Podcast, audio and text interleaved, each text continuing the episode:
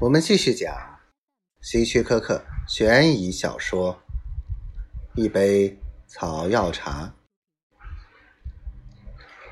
一旦名实归一，詹金斯立刻把配方转卖给了东南饮料公司，不但先期投入完全收回，而且还大赚了一笔。这只是说明。一个人如果了解了人的本性，他能做到什么程度？大部分人都是傻瓜，只要你知道怎么把握他们，你就能把他们玩弄于股掌之上。好了，他在心里说：“现在只剩下老太太的问题了。”她肯定还沉浸在失去丈夫的悲痛中。就在詹金斯的巧计得逞几天之后，鲍恩在他的车库里发现，他坐在发动着的车里，车门和车库门却堵得死死的。身边的遗书上没有提到詹金斯，只有潦草的几行字。还是那孩子气的书法，提到他这一生是多么失败，祈求他可怜的妻子的原谅和宽恕。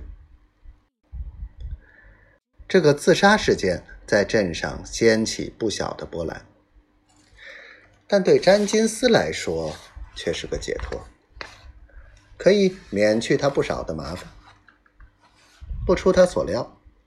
报恩的确有反悔之意，他肯定开始对签了字的协议有所怀疑了。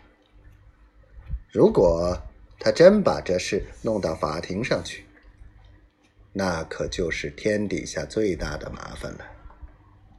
他和东南饮料公司建立在谎言上的协定，会给他的对头们授以口实。甚至会威胁到他的律师资格。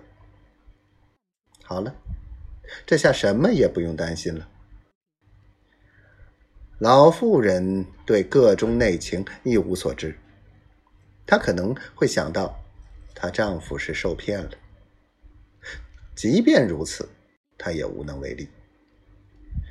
她会跟萨姆·考德雷谈，后者。会给他一些安慰，说不定还会把自己名下的股份让出一二，但很难想象他会如此慷慨。他应该看清形势，此一时，彼一时也。